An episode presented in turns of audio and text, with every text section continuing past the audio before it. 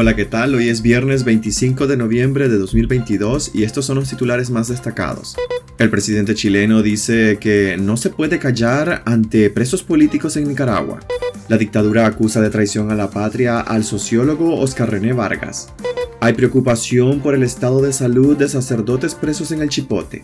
Nicaragua establece en 3.046 millones de dólares su presupuesto para 2023. Muere a los 97 años el doctor Jaime Granera Soto de la ciudad de León, que a los 75 cumplió su sueño de ser sacerdote. Soy Edwin Cáceres y les doy la bienvenida.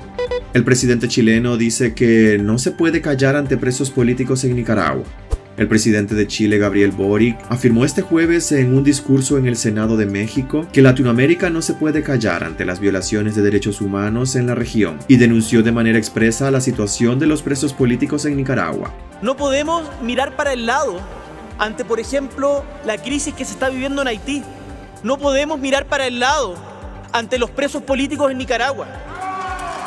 No podemos, no podemos mirar para el lado cuando en cualquier país, en cualquier país de nuestra América Latina, en cualquier país de nuestra América Latina se violan los derechos humanos. Y permítanme decírselo, porque acá yo no vengo a dictar cátedra. En nuestro país hace poco también sufrimos violaciones a los derechos humanos. Y sabemos que acá en México también la han sufrido de manera muy fuerte. Las declaraciones de Boric, presidente con apenas 36 años y representante de la nueva izquierda latinoamericana, contrastan con el silencio al respecto de la situación de Nicaragua por parte del también izquierdista presidente mexicano Andrés Manuel López Obrador. México no se ha sumado a las denuncias de la mayoría de la comunidad internacional desde diversos organismos internacionales, como la Organización de Estados Americanos sobre la represión política en el país centroamericano. La dictadura acusa de traición a la patria al sociólogo Oscar René Vargas. El sociólogo Oscar René Vargas fue acusado por la justicia orteguista de menoscabo a la integridad nacional o traición a la patria, según registra la página web del Poder Judicial. Vargas, antiguo compañero de armas del dictador Daniel Ortega, fue detenido por la policía orteguista el pasado martes en una casa en Managua, a pesar de que él siempre dijo que se encontraba en Costa Rica. Fuentes allegadas al Poder Judicial informaron a Despacho 505 que el régimen investigaba si Vargas estuvo fuera de Nicaragua, porque no existe evidencia de que haya salido del país. El Centro Nicaragüense de Derechos Humanos, CENID, exigió la liberación inmediata del sociólogo, porque su vida corre peligro, ya que usa un marcapasos y en el chipote no le brindarán la atención médica especializada. Hay preocupación por el estado de salud de sacerdotes presos en el chipote. La alerta sobre el estado de salud de los sacerdotes presos en el Chipote debe tomarse muy en serio, asegura el defensor de derechos humanos Pablo Cuevas. Los familiares confirmaron que han bajado de peso, tienen problemas de salud y algunos de ellos hasta pueden perder la vista. Este jueves el padre Uriel Vallejo advirtió desde el exilio que los sacerdotes de la diócesis de Matagalpa no están bien. Uno de los sacerdotes está perdiendo la visión y los oídos. Los otros están sumamente delgados y enfermos, denunció. Cuevas, por su lado, asegura que los familiares del sacerdote Enrique Martínez Gamboa tienen problemas de la vista, padece hipertensión y no le están permitiendo medicamentos. Los familiares llevan una semana intentando ingresar medicamentos, pero los carceleros no los reciben. Hace 10 días, el cardenal Leopoldo Brenes dijo que el obispo Rolando Álvarez, quien tiene casa por cárcel, estaba bien de salud y que así lo ha visto las veces que lo ha visitado. Pero el padre Uriel Vallejos asegura que Monseñor y los sacerdotes encarcelados no pueden estar bien. Asegura que Monseñor Rolando está enfermo y pese a estar en casa por cárcel, no está con su familia, como en algún momento ha dicho la policía. Nicaragua establece en 3.046 millones de dólares su presupuesto para 2023.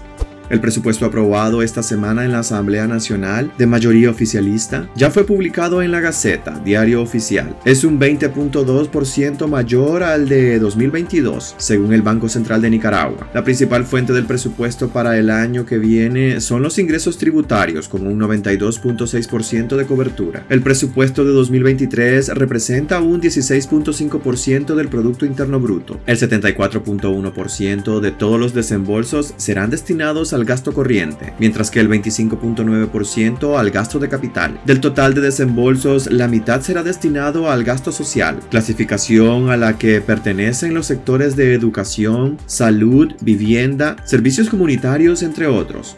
Muere a los 97 años el doctor Jaime Granera Soto de la ciudad de León, que a los 75 cumplió su sueño de ser sacerdote un reconocido médico ortopedista y traumatólogo de Nicaragua, que a los 75 años cumplió su sueño de ser sacerdote, murió este jueves a los 97 años. Jaime Granera Soto, nacido el 31 de enero de 1925, era un reconocido especialista en ortopedia y traumatología de la ciudad de León, en el noroeste de Nicaragua, cuando decidió cumplir el sueño de toda su vida y se ordenó sacerdote en el año 2000. Dedicó 41 años de su vida exclusivamente a la medicina, tras sacar su especialidad en el Bronx Municipal Hospital Center de Nueva York en 1959, luego de pagar clases de inglés con lo que ganaba como médico. Los últimos 22 años los ofreció como sacerdote. Su ordenamiento y responsabilidades sacerdotales no alejaron a Granera Soto totalmente de su profesión, que continuó ejerciendo y estudiando principalmente en beneficio de personas pobres. Conocido como un notable humanista o maestro de generaciones en León, Granera Soto se encontraba delicado de salud desde el 31 de agosto pasado, por lo que había sido trasladado al hospital donde en el siglo pasado fundó el Departamento de Ortopedia y Traumatología. Sus familiares no confirmaron si el sacerdote murió por causas relacionadas con su padecimiento de artritis degenerativa.